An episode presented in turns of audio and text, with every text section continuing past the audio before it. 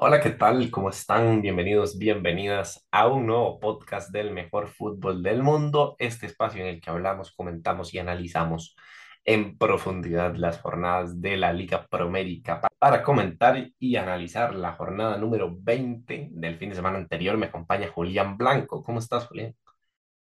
Muy bien, Luis, un placer. Solo quedan dos jornadas, ya hay, ahora sí, Luis, ya hay equipo descendido, pero todavía no están los cuatro clasificados, Luis. Yo creo que esa va a ser la parte más bonita en la jornada que queda. Y di, entrémosle de una vez.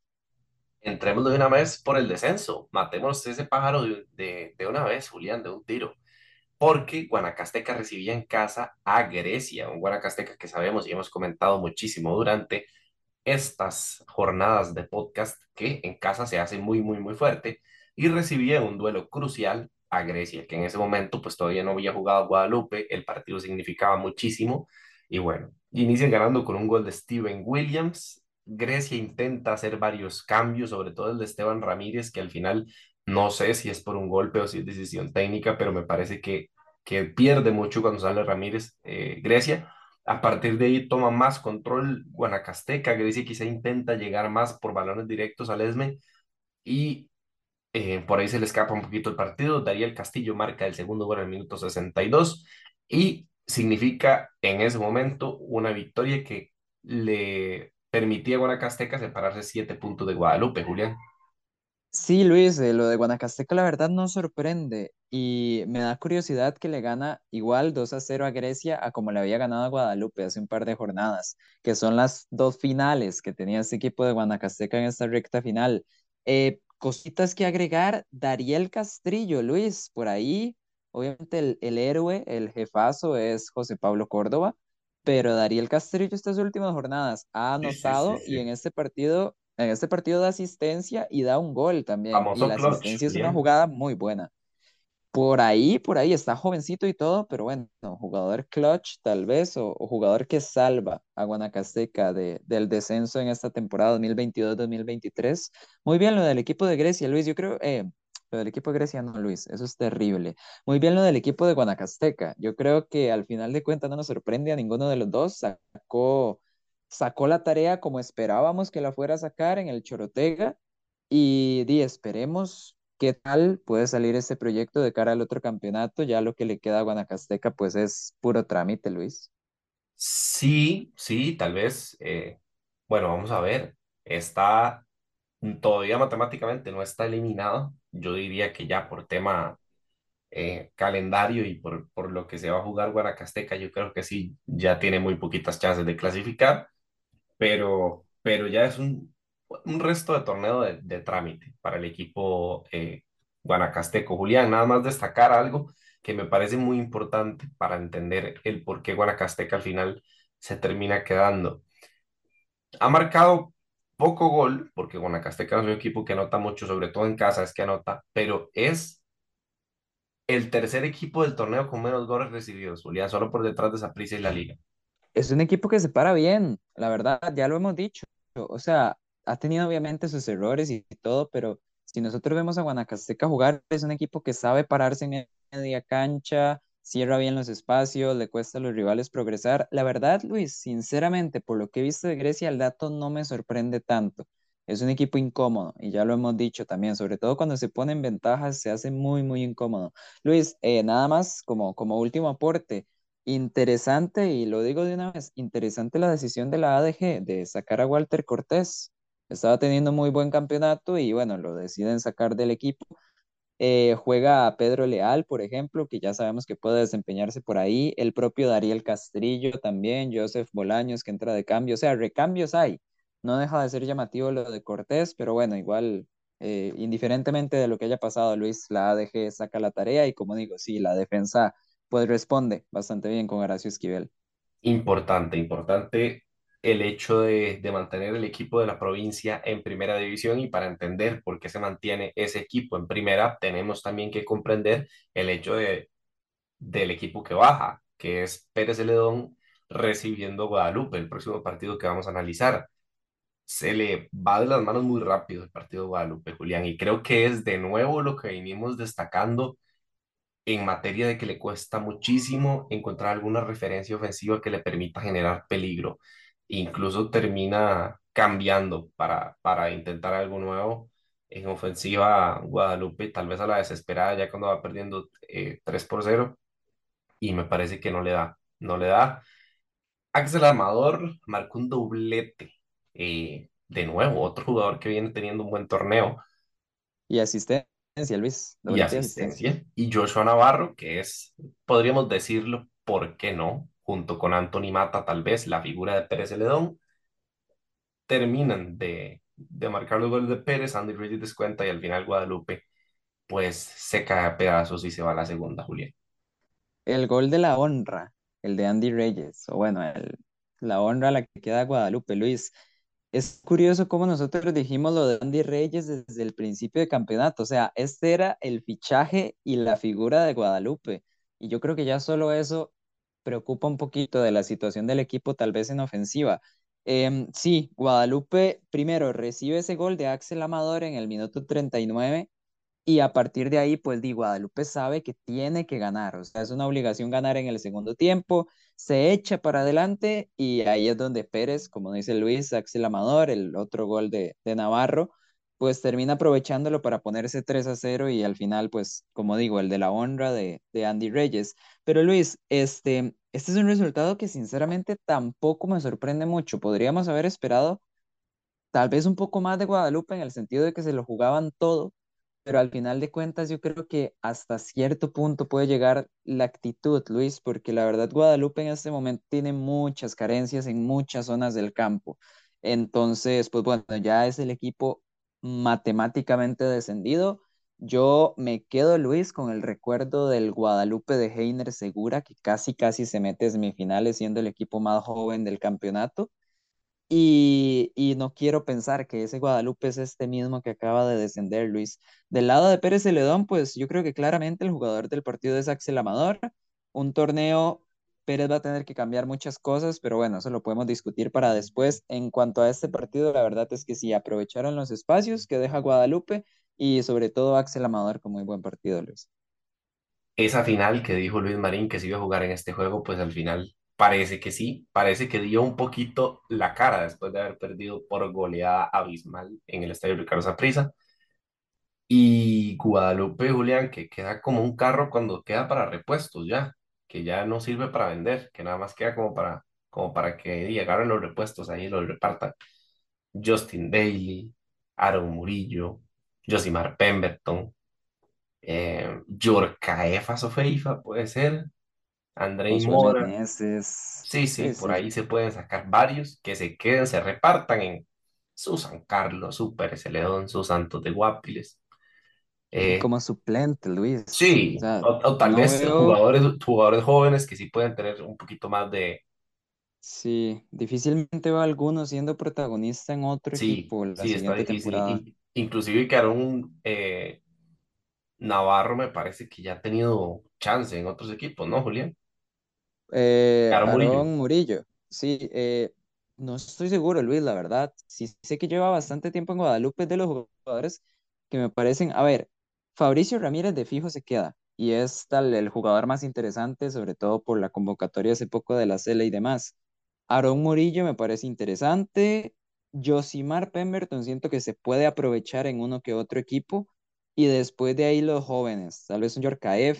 Feoli que ha respondido en este final de campeonato, pero, Justin pero Daly, no sean, Justin Daly estuvo. no, Luis. No, le no di- sé, la verdad. O sea, no va a ser Em, titular en ningún equipo, pero es un jugador que tiene gol y que responde habitualmente. Puede ser, no, lo veo en el puerto, ser. por allá, no lo mal. Pero, digamos, más allá de los jóvenes y que tengan una oportunidad en primera, y Aaron Murillo y Fabricio Ramírez, la verdad es que difícilmente veo a alguno más, Luis, siendo protagonista después. Así es, Julián y yo nos quedamos con eh, versiones de Heiner Segura, de Alexander Vargas, tal vez en algún momento de Guadalupe, que nos dieron esperanzas de clasificar. Ese será el recuerdo que vamos a tener. Julián, pasemos un partido más rapidito de repasar, que no significa mucho para nada más que para la quiniela Santos, este partido fue muy, muy interesante ofensivamente. Santos Muy empezó bueno, ganándole Luis. Sí, a, muy bueno el partido. Sí, sí, sí, muy interesantes. Santos empezó ganando en San Carlos, después tres goles seguidos de, del equipo local de San Carlos y después al final eh, hace un gol del descuento Santos de Guapiles y al final terminan con el, con el rancho ardiendo de San Carlos. Fue un partido eh, de ida y vuelta buenísimo, con muchísimas opciones para los dos. De nuevo, destacar, de nuevo, Julián, de nuevo, el medio campo del equipo de San Carlos, que me parece que viene teniendo un torneo importante, Richie Chirino eh, haciendo puntos, por ahí suena, tienen rumorcitos en equipos de los grandes, por varios torneos ya acumulados, McDonald's vuelve a anotar también, y bueno, eh, un partido de media tabla, literalmente 7 y 8, media tabla, que se define en tres puntos para San Carlos para que justamente empaten puntos en la tabla Santos de Guapiles. Partido bonito, sí, como lo mencionaba, eh, se sabe, se sabe que el punto fuerte de San, de San, bueno, a ver, el punto fuerte de San Carlos iba a decir que es la media cancha, en realidad para mí es la defensa, eh, bueno, los dos En centrales, realidad para mí es el empate, y en. el empate, bueno, sí, sumar un punto todas las jornadas no viene mal. eh, Guadalupe se lo desearía, por ejemplo. Pero sí, bueno, para mí los, los mejores jugadores de San Carlos son los dos centrales. Ahorita volvió el joven José Peraza, que no jugaba desde, desde la expulsión contra Herediano. Pero Luis, em, sí, entran Wilmer a Sofeifa, entra Rachid Chirino en el entretiempo, claramente le cambian la cara a San Carlos. Son dos jugadores, a ver, Wilmer a Sofeifa es importantísimo, me sorprendió de hecho que, que empezara en banca. Y Rachid Chirino más bien me sorprende que no sea un titular más fijo. Pero bueno, cada vez que entra sí marca diferencia y tiene muy buen remate a Marco y por ahí también, fuera del área, eh, tira muy bien a Marco y pues bueno, marca ciertas diferencias. Luis, por el lado de Santos, para mí hay una noticia muy buena y es que es el primer partido titular de Osvaldo Rodríguez desde que empezó el campeonato. Y antes de eso ya sabíamos que también traía una lesión bastante larga. Entonces, si Santos, con esta base con la que logró salvar la categoría, con esta, a ver, este Luis José Hernández jugando a buen nivel, que vuelva a Madrigal, o sea, si reincorporan a Osvaldo Rodríguez y por ahí hacen un par de, buenas movidas en el mercado, se puede poner bastante interesante porque es muy importante recuperar a Osvaldo Rodríguez y por ahí, pues bueno, uno que otro Cardel Bembo ha estado jugando bien estas últimas jornadas, Luis. Y para darte el pase nada más, eh, la figura del partido, Luis, que es un Jason Vega. Sí, sí, estamos de acuerdo. Y sobre todo lo del, lo Santos de Guapiles, es interesante. Imagínese a, a este Santos con, con Marcos Meneses, con Josimar Pembert. Serían dos fichajes curiosos que le pueden aportar, por ejemplo, en un equipo descendido que quiere mantenerse en primera. Digo yo, puede servir bastante para un equipo como Santos de Guapiles. Pero bueno, Julián, así como fue de espectacular y dinámico el partido, fue espectacular y dinámico su análisis, porque la verdad es que no da para mucho. Tácticamente es un partido muy bueno, que se puede hablar durante media hora, pero el partido en general es- creo que es de los más intrascendentes de la jornada. Ahora, pasemos a uno que sí es un poquito más importante y es porque de pecho fríos hablamos. Julián, Sporting está dejando ir clasificación fuerte. Julián, la Sporting, temperatura, Sporting la podría estar clasificado hace dos jornadas por la combinación de resultados está hace tres. Luis. Ah, es increíble. La temperatura en Roma se baja estrepitosamente, Luis. Está llegando a los cero grados. O bueno, puede ser que ya haya llegado, la verdad. Eh, Luis, dos cero lo iba ganando Sporting. dos cero al minuto 22. Y bueno, Joser Hernández, que ha estado jugando bien al final de campeonato, anotó al 36. Y Luis, la jugada del 2-2 de Punta Arenas de Jürgens Montenegro. Luis, un rechazo que queda al frente del área y después la bola le llega a Jürgens Montenegro y Ariel Soto, pasivo, demasiado pasivo, lo deja darse vuelta. Para mí habla mucho de lo que está haciendo Sporting. Sporting ha hecho mejor campeonato que Herediano, pero cuando tiene que dar el pasito final es donde está fallando. O sea, las últimas tres jornadas de Sporting no estamos hablando solo de que esté empatando o incluso perder un partido y esté desaprovechando oportunidades, no. Es que incluso el equipo ha estado jugando peor. Ya en la jornada pasada lo decíamos con Santos, que incluso con un jugador menos, bueno, el podcast anterior, eh, Santos incluso con un jugador menos les llegaba con demasiada facilidad al marco, o sea, les generaba peligro con mucha facilidad. Y en este caso, Luis, no saben administrar la ventaja y es algo que me preocupa de cara a unas hipotéticas semifinales.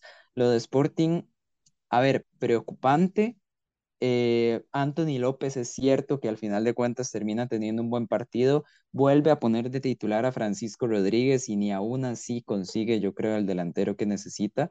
Y por el lado de Punta Arenas, Luis, por lo menos algo que se puede rescatar de esta línea de tres y este cambio que está haciendo Heiner Segura es que al menos en esta final de campeonato, Luis, se está volviendo a ver a un buen José Hernández y por ende se está volviendo a ver a un Anthony Hernández. Entonces la banda derecha de Punta Arenas, que sabemos que es el punto fuerte, por lo menos ya está empezando a, a mostrar un poquito más el nivel que sabemos que puede dar. Totalmente de acuerdo, Julián. Lo que duele de Sporting es que si hubiera de estos últimos tres partidos que no ha ganado, este, pues ninguno, si hubiera sumado esos puntos, el partido siguiente contra Saprissa podría significar posicionarse cerca del liderato. Es decir, Saprissa todavía no sería líder del torneo. Es que Luis, si nos ponemos a pensar, Sporting todo el campeonato estaba en el top 4. Yo creo que no ha salido en ningún o sea, momento. en términos generales, si Sporting termina clasificando, no dudo que este sea eh, probablemente el mejor torneo de su historia a pesar de la mala racha. El problema es, son las formas del cierre, Julián. ese es el, el punto. Y más que el cierre, yo estoy seguro que si Sporting no se estuviera jugando nada, estaría ganando. El problema es que no sé qué es lo que tiene este equipo que no puede como con la presión, digamos. Es como, no sé, es complicado. Eh, Luis, otro gol de Denis Castillo, ahí lo dejo y ya, me callo. Sí, incluso estuvo muy bravo Denis Castillo con la jugada del segundo gol del empate. Ahí estuvo reclamando fuerte a sus compañeros y la verdad es que me parece que con muchísima razón. Hablando de razón, Julián, usted me dice, me da la razón si digo que es el mejor saprissa de los últimos cinco años, Julián. Uf, es que sabe que Luis, que estoy comparándolo al del torneo anterior y no estoy seguro cuál me parece mejor. Este tal vez es más espectacular, más vistoso, eh, ese Julián, es cuadradito que que mencionaste en el podcast anterior. sí era muy sólido, pero Saprissa el torneo anterior tenía, bueno, el torneo anterior no, me parece que tenía Yo creo, 2020 de no ser super líder. yo creo que es que esa es la palabra clave. Saprissa era muy sólido el torneo anterior y llegó a tener una racha muy buena. El problema es que Saprissa el torneo anterior le costó un poco acomodar todos los fichajes que había hecho. Ya cuando Justin Campos lo logró acomodar, pues terminó con el equipo enrachado y, campeón, claramente. En este campeonato ya estaba ese engranaje, digamos, y aún con el cambio de Vladimir, pues aún así el equipo está funcionando muy bien. Y Luis, aquí es donde quiero llegar. Los cambios de Vladimir Quesada. Pablo Arboin está jugando de lateral derecho. Yo pensé que había sido una ocurrencia de la jornada anterior, pues no, lo mantiene. Obviamente es un lateral que no se proyecta tantísimo al ataque, pero aún así sabe cuándo hacerlo. Aún así uno lo ve una que otra vez llegando al área rival. Por supuesto, le da mucha seguridad en defensa. Y Luis, otra cosita que me gusta mucho, Justin Salas está siendo titular y está siendo titular en media cancha, Luis. Entonces, muy, muy bueno lo de esa prisa y yo creo que por ahí podemos tirar por ahora. De Herediano, a ver, de Herediano hay cositas que decir, Luis, pero lo voy a dejar a usted primero. Ok, voy a dejarle varios de Heredia. Destacar de nuevo esa asociación en media cancha, porque Saprissa tiene como varios bloques. El bloque defensivo, que es muy sólido, la contención y la primera línea de generación, que es David Guzmán y Justin Salas, y la parte de asociación de Zamora Madrigal, Paradela y Mariano Torres, que están teniendo un torneo brutal. De Heredia, cositas a destacar. La lesión temprana de Vargas, que creo que le quita mucho peso ofensivo. Fernán Farrón que le podríamos decir el Rojas a partir de ahora. Ruiz se ha perdido eh, Julián, algo a destacar mucho antes del dato. Gerson Ok, Torres se quedó en Qatar. Bueno, decir que se quedó en Qatar, pues sí, la verdad no, no está nada mal tirada. Eh, me sorprende incluso la alineación de, de Justin Campos, porque, ok, no sorprende que juegue con línea de 5, pero me sorprende que esté a la media cancha Yeltsin Tejeda, Gerson Torres, que a mí sinceramente nunca me ha parecido que debería jugar en media cancha. Para mí es un jugador que donde más se puede aprovechar es tirado en una banda y aprovechar el uno contra uno que tiene o tenía por lo menos. Y el otro es Gabriel Leiva, Luis. eh, o sea, a mí, a mí hasta se me había olvidado que era parte del equipo y, y lastimosamente, porque me parece un jugador con mucha calidad, pero a ver, en Pérez no se había logrado asentar, lo contrata Heredia y pues bueno, lastimosamente para él y para el equipo en realidad ha pasado muy desapercibido, igual que en este partido donde lo sacan al medio tiempo. Luis, Fernán Faerrón, el dato, se perdió tres partidos por haber mordido a Alvin Bennett. Eh, sí, aquella vez. Luego se perdió otros tres partidos por una tarjeta roja, no recuerdo exactamente la jugada, pero había sido un hachazo. Y luego se perdió un partido más por acumulación de tarjetas amarillas y hay que ver cuánto se va a perder ahora, Luis. Para mí, Fernán Farrón es un problema en el Herediano, pero no quiero echarle toda la culpa a él. O sea, a ver, obviamente, no puedo jugar todos los partidos con 10 jugadores. Pero Luis, el nivel de Keiner Brown, el nivel de Basulto y Aaron Salazar, que sabemos que está lesionado, pero Luis, toda la defensa de Heredia ha tenido un torneo muy flojo y al menos estas jornadas con Justin Campos yo creo que tampoco se ha logrado resolver. Julián, en realidad bastante de acuerdo, poquito más que agregar. Puntos a destacar, si hay que destacar uno de Heredia, yo creo que hay dos jugadores que me están gustando mucho. Bueno, tres. Yeltsin. Si uno no es Yeltsin, Yeltsin, hay sí. Sí, problemas. sí, Nos no. Yeltsin, y ya lo destaqué incluso la jornada pasada, perdiendo el partido, lo puse en MVP de la jornada, para que no en este también. En este En este muy bien, sí, muy bien. Sí, sí, sí. Eh, Basulto, Luis, por mu- muy, cierto, buen bueno. partido de Brian Segura. La verdad, no estuvo. Eh, sí, sí, achicó muy bien, tuvo varios uno contra uno bastante buenos. Y Fuller, me está gustando mucho Keisha Fuller, Julián. Fuller. K. Fuller y Basulto, esos tres. Y, y bueno, Chelsea. Oye, es que Basulto a mí no me está gustando, Luis, pero bueno. eh, El sí, asunto sí. con Basulto es que yo creo que está muy mal acompañado, Julián, porque inició muy bien el torneo y para mí se mantiene en un nivel parecido. Esa es una muy buena teoría y para que los oyentes incluso lo piensen un poco, muchas veces cuando uno ve, por ejemplo, eh, digamos, uno puede ver a Van Dijk, que claramente, bueno, es un defensa histórico y es, al menos yo en mi corta vida, y estoy seguro que Luis también, creo que no he visto a un defensa tener un nivel más alto puntualmente en una temporada que Van Dijk. Y aún así, cuando el Liverpool está mal, y cuando digo mal es cuando está de verdad mal, Van Dijk se ve muy mal. Entonces, ¿a qué quiero llegar con esto? Los defensas centrales muchas veces em, dependen de la, de la inercia del equipo. Y si el equipo está mal, si el esquema de juego es, es desordenado y los pone en situaciones complicadas constantemente, muchas veces por muy bueno que sea un defensa, termina fallando porque no puede con tantas cosas. Entonces, pues sí, eh, muchas veces el nivel de un jugador y sobre todo el caso de los defensas no se puede tomar tan, tan en serio cuando un equipo está teniendo tantos problemas en general. Por ahí puedo excusar un poquito lo de Basulto, Luis, pero también siento que sí hay ciertos jugadores que están en un mal nivel Sí, y, y por ahí la reflexión, Luis, sí, reflexión del de podcast. acuerdo, Julián. Sí, sí, El, el, el comentario, y aquí es donde metemos un patrocinador épico, comentario, repollos, Doña Juana del día. Pero bueno, eh, si hay una Doña Juana que vende repollos, pues nos puede contactar, sin duda. Punto de partida que vamos a hacer en redes sociales. Julián, Luis, hablando de, hablando de de repollos, sembradíos, Luis, jarabe de tos. ¿Qué le parece? Uno de jarabe de tos me serviría a mí. Para los que escucharon el podcast anterior, saben que estaba un poquito enfermo. Aún tengo secuelas, sobre todo eh, un poco de tos. Entonces, eh, sí, Tranquilos, tranquilos los oyentes que eso no pasa a la edición, pero bueno, sí. aquí queda Digamos, los tosidos no pasan a la edición, pero Manden una plegaria por la garganta de Luis, por favor, si no nos quedamos sin o, o podcast manden un zorritón. Es más, si Zorritón nos quiere patrocinar el podcast, yo feliz, porque no les cobro, nada más les pido Zorritón y listo. Julián. Yo que hablaba de repollos y de, y de, bueno, ahí lo podemos asociar con siembras, con papas, con Cartago. Todo tiene un hilo conductor, Julián. Luis Cartago sembró goles No, a Cartago le sembraron la yuca, Julián. Cinco le metió a la liga. Cinco goles, Luis, Aaron Suárez, Yosimar Alcócer con dobletes, Celso Borges, Johan Venegas.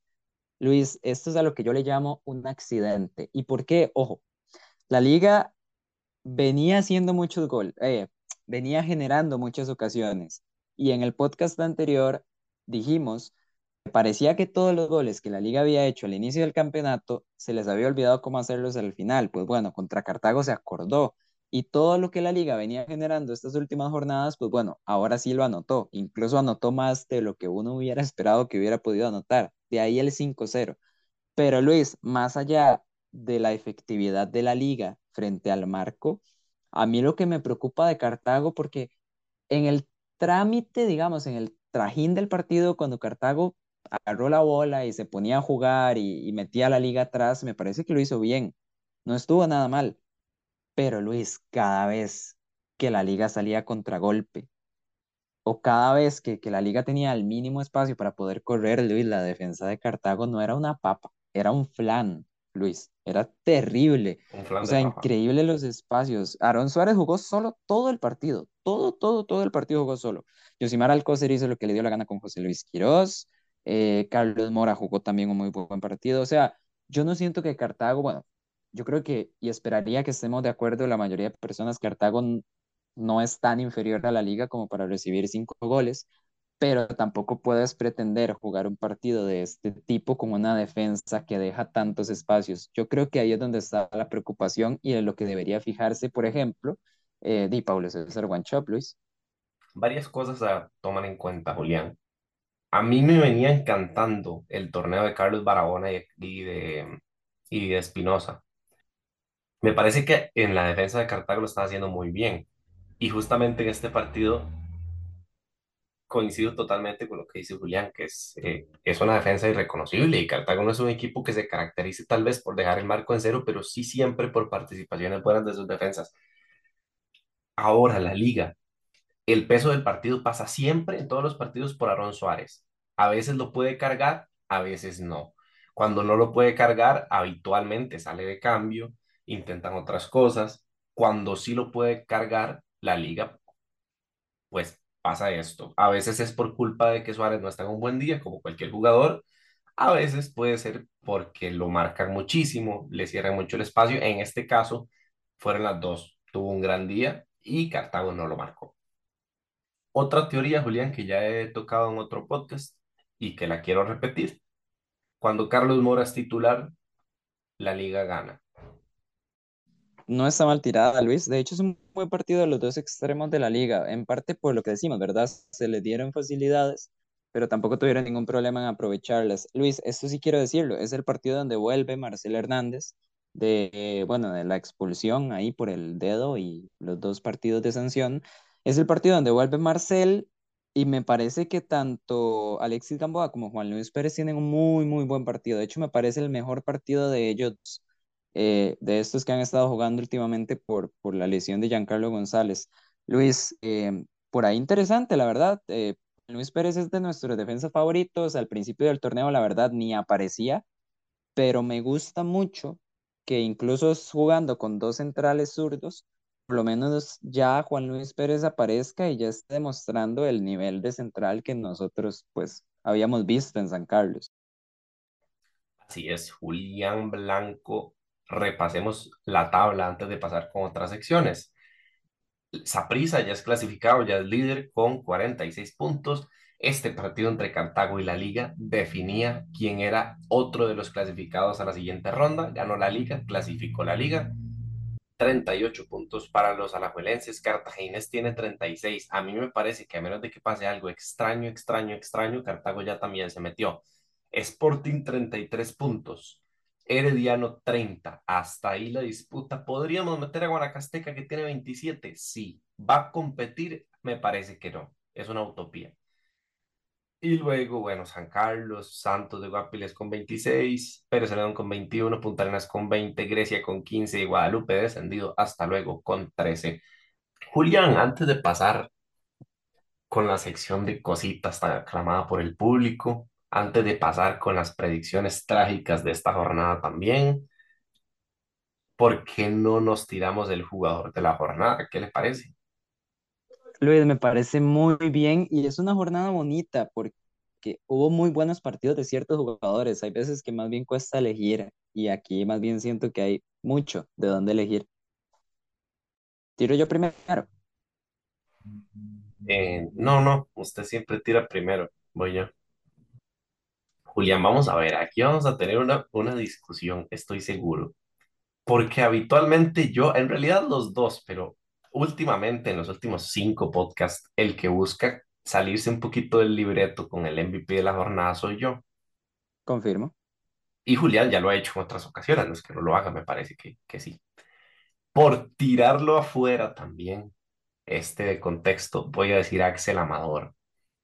Ok, Pero para mí el jugador de la jornada es Mariano Torres. Luis, eso iba a decir yo. Es que no puedo decirle que no a Mariano Torres en lo que hizo contra Herediano. Luis, es una exhibición. O sea, ese partido de Mariano da para un video de highlights, de esos que ve uno en YouTube, de hace increíble. años. Julián, es Es que, increíble cómo es Mariano no Torres juega en una fútbol.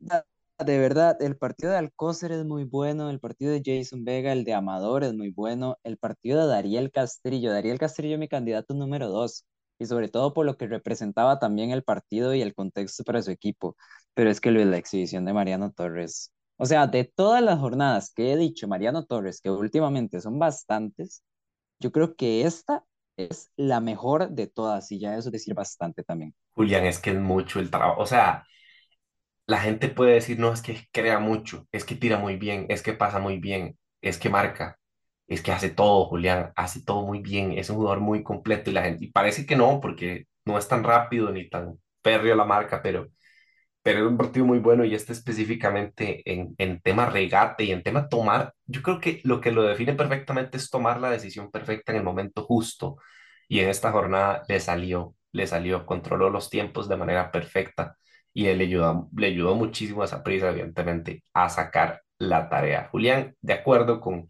Mariano Torres, eh, mi segundo lugar en este caso va para nuestro compañero de Pérez Celedón, Axel Amador y Julián. Dariel Castrillo, Luis. Estamos listos. Pasemos a la sección de cositas. Julián, cuénteme cositas. Sección de cositas, Luis. Vamos aquí, veloces. Luis, Jay Bonis, ¿se acuerda cuando decíamos que Rodolfo Villalobos y Fernán Farrón eran nuestros principales productores de cositas? Ahora son Pues Jay bueno, yo Bonis creo que ya podemos incluir, no, eh, voy a hablar específica, no voy a actualizar el, el caso Justin Campos, ¿verdad? Eh, ahí la gente lo puede buscar y demás, Em, pero Luis, Jay Bonis em, se quedó fuera de convocatoria porque parece que previo al partido contra Pérez Celedón tuvo un encontronazo con policías, eh, por ahí un empujoncito, unas palabras. La cosa es que, bueno, no, obviamente no lo detuvieron, pero sí hubo un problema y bueno, Saprissa decidió dejarlo fuera de lista. Y ahora sí, Luis, eh, un datito nada más. Saprissa liberó de responsabilidad a Ángel Catalina del tema de Justin Campos. Entonces, bueno, por ahí queda dicho. Luis, em, me pareció muy curioso. Mensajes en el CAR. No sé si se enteró de, de un grupo de aficionados de la 12 que fueron al CAR de la liga a poner pancartas, a hablar con el equipo, con los jugadores, con directivos. O sea, hubo una reunión literal entre la 12 y el equipo. Y horas después fue que golearon a Cartaginés. Obviamente no se lo voy a atribuir todo a los Julián, aficionados, Luis, una pausa muy importante. Es una interrupción vital para el podcast. Sin esta interrupción, yo creo que no podemos seguir. Si usted tuviera que escribir una pancarta en el CAR, ¿qué escribiría? Mm, Carevic, explícame por qué sacas a Aaron Suárez todos los partidos al minuto 60. Es una muy buena pancarta. Sí, Sí, bueno, ya no, ya no son todos los partidos, pero, pero siempre lo saca. Y usualmente por ahí anda. bueno, di. Pero, pero sí, Luis, básicamente hubo esa charla de aficionados con el equipo. Incluso el presidente de la liga llegó a decir que les falló la seguridad y llegó a ver hasta una alerta de fuerza pública porque claramente tampoco era algo que estuviera planificado. Los aficionados llegaron y se hicieron metidos. Pero bueno, al final por dicha también, por dicha no pasó a más, no era con ninguna intención agresiva ni nada, simplemente se llegó, se habló con el equipo y, y bueno, al final el equipo terminó respondiendo en la cancha. Luis, el caso de Municipal Grecia, ya hemos hablado mucho de los estadios y al final, eh, entre tanta cosa que el estadio Allen Rigioni no se puede modificar, pues aparecieron rumores de que Grecia va a irse a jugar a otro lado y ya va a dejar de ser Grecia y etcétera, etcétera. Al final, me parece muy bien, Luis eh, subió un comunicado, el equipo, la institución, diciendo que tranquilos, ellos no se van a ir de Grecia, esa es su gente, que van a hacer, bueno, y van a ver qué carajos se puede hacer con el Allen Rigioni, pero que por lo menos la gente esté tranquila que se van a quedar en la zona, Luis. Me parece muy bueno, estoy seguro que usted también está muy contento, Luis. Me alegra. Yo eh, sí siento que el espacio del Alan Millón es muy poco mejorable. Para los que los conocemos, podemos pensar así. Y también hay bastantes zonas en Grecia con canchas, inclusive donde Grecia ha entrenado, que me voy a reservar nombres porque no sé si son lugares privados, pero eh, que sí tienen bastante espacio para, para una ampliación o para un potencial estadio pequeño, como el proyecto que tiene eh, Guanacasteca, que Julián, no sé si el proyecto de Guanacasteca Estadio también está en la sección de cositas. Si no está, nada más les digo, le repaso rapidito que Guanacasteca presentó un proyecto de estadio eh, muy bonito, bastante moderno, con varios palcos interesantes y zonas eh, de posible tránsito y de, y de comercio y demás. Está muy bonito, lo pueden ir a ver a las redes sociales de Guanacasteca. Julián, pasemos con otra cosita. De hecho, sí, me gu- gusta mucho que se esté mejorando la infraestructura deportiva en el país. Lo de Y lo Guanacasteca bonito, lo bonito de ese estadio es que Julián se, se adapta se adapta también a, a una mejora razonable para la, la cantidad de gente que va a ver un partido de Guanacasteca. O sea, es una ampliación de 7.500 personas, pero modernizada. Y yo creo que está muy bien. Está muy, bien, Luis, está muy bien que se tomen esas iniciativas. Parte de las cosas buenas, incluso que trajo toda esta polémica y demás con el comité de licencia y los estadios. Y Luis, siguiendo con el tema, porque tengo otra noticia. Em, habilitaron dos estadios de segunda división, pero bueno, ¿qué tiene eso de interesante para este podcast? Que uno de esos dos estadios es el Rafael Bolaños de Carmelita. ¿Y eso qué tiene de interesante? Que pues bueno, es el estadio que va a usar Grecia en la jornada de local que le queda.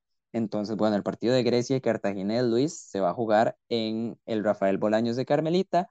Y eh, el otro estadio ahí, nada más para quienes tengan la curiosidad, es el estadio de Liberia y el estadio de Jicaral, que bueno, ya no se va a usar hasta la siguiente temporada, pero está habilitado.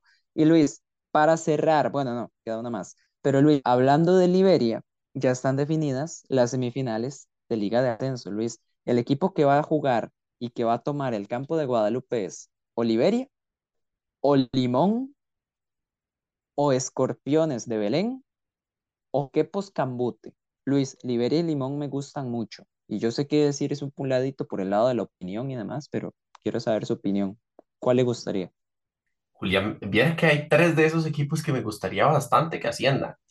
Que Un, un viajecito Cambute, a Quepos, que, que creo. digamos que ya Punta Arenas tiene su representación y que no es un equipo quizá tan provincial y que tal vez no tenga la infraestructura necesaria, por ahí es el que menos me llama la atención. Limón, para hacer un contraste de provincias, eh, pero Limón acaba de ascender, es, es de descender, es un nuevo proyecto. Eh, Julián, y, y vamos a ver, tampoco es que el proyecto de Limón me cautive mucho, aunque me gustaría también que asciendan, es, es mi próximo favorito. Liberia lleva más tiempo intentándolo, tiene una infraestructura un poquito mejor. Em, se puede dar un clásico, un clásico provincial maravilloso ahí entre Guanacasteca y Liberia. Y Guanacasteca Liberia en primera, Luis, muy sí. bueno, muy, Qué sería muy bueno. Ahora, yo, Julián, por mí, por mí, que ascienda cualquiera menos los escorpiones. Me reservo Y el- opiniones. sí, Pero eso iba a decir, la, la información se reserva. sí, la información es propia. El que me quiera preguntar, pues me puede preguntar. Tal vez diga que por qué, tal vez diga que no. A mi criterio, que no asciendan. Y también, Julián, seamos sinceros, de los que le puede aportar algo vistoso al campeonato nacional, como un clásico entre provincias, como el Caribe, como un lugar ahí medio recóndito, interesante. Yo creo que el que menos calza es, es Escorpiones. Yo también siento que es el que menos calza, eh, es el que tiene más dinero, tal vez. Entonces, por ahí, quien, quien quiera verlo como un negocio, a mí no me gusta verlo de esa forma, pero bueno, por ahí se, se puede hablar un poquito, pero yo siento que Escorpiones sería un Guadalupe 2.0, básicamente, y no me gusta eh, una idea así para el siguiente equipo que esté en primera. Luis, eh, para cerrar el tema, Limón sí tiene habilitado el estadio, así que todo bien con el Juan Gobán. Quepos no tiene habilitado el estadio, así que va a tener que jugar la semifinal en Pérez Celedón, ojito al dato, y Liberia sí lo tiene habilitado. Escorpiones, la verdad no encontré información al respecto con el Polideportivo de Belén, así que bueno, igual queda tiempo para que se juegue ahí. Eh, Luis, lo último, los goles de Celso Borges y Catherine Alvarado están nominados a Mejor Gol del Año en la CONCACAF. El de Catherine Alvarado lo hizo contra Trinidad y Tobago en el campeonato de CONCACAF y el de Celso fue contra el Real Estelí en la Liga CONCACAF. Entonces, Luis, por ahí, para que vayan y voten, eh, si quieren votar por los ticos o nada más son objetivos tal vez y votan por el gol que les parezca mejor, pero no está de más el dato, Luis. Me parece adecuado, Julián. Nada mal. Eh, Luis, cuatro equipos ya cumplieron con la regla sub-20. Grecia, Sporting, Saprissa y Cartago. Hay otros que están cerquísima. Hay otros como Heredia, por ejemplo, que le faltan yo creo que más de 100 minutos. Así que ojito que Heredia se va a tener que jugar el pase. Sí o sí con un jugador sub-20 titular en los dos partidos. Entonces puede ser relevante también. Luis, cerramos con la sección de cositas y pasemos a la sección de predicciones que no sé si gusta decir usted, Luis, el resultado de las predicciones esta vez. Y nos fue muy mal a los dos en términos generales. Vamos a ver si me, Confirmo. si me acuerdo bien de todos los resultados. Guanacasteca, eh, Grecia, me parece que ambos pusimos que ganaba Guanacasteca, así que punto para ambos. Correcto. Sporting Punta Arenas, ambos pusimos que ganaba Sporting, ganó, eh, empataron, entonces no son más puntos. Pérez Celedón Guadalupe, eh, yo puse que ganaba Guadalupe, me parece que Julián puso empate, perdimos los puntos los dos. San Carlos Santos de Guapiles, aquí es donde eh, perdemos el asunto porque Julián puso que ganaba San Carlos, yo puse empate. Al final los puntos eran para Julián, ahí hay un 2 a 1, ventaja para Julián Blanco. Los dos dijimos Cartaginés, Luis. Sí, los dos dijimos que dos, ganó la liga, y los, dos, dijimos, dijimos y ganó Correcto. prisa así que queda 3-2 la jornada. Eh, Julián me saca un puntito de ventaja. La pecho fría porque le llevaba 4 puntos o 3 de ventaja en algún momento y ahora pues Julián va ganando. Pero no importa, quedan dos jornadas, queda fase final y también se puede remontar. Ya Julián en una jornada me remontó 3 puntos. ¿Por qué no yo remontarle uno? 28-27, Luis. Y vámonos de una vez. Grecia, Cartaginés, y ya lo dijimos, en el estadio Rafael Bolaños. Cartago. Y Cartago clasifica de una vez. Sí, Cartaginés, sí. Santos de Guapiles, Guadalupe, en Guapiles. Le voy a ir a Santos.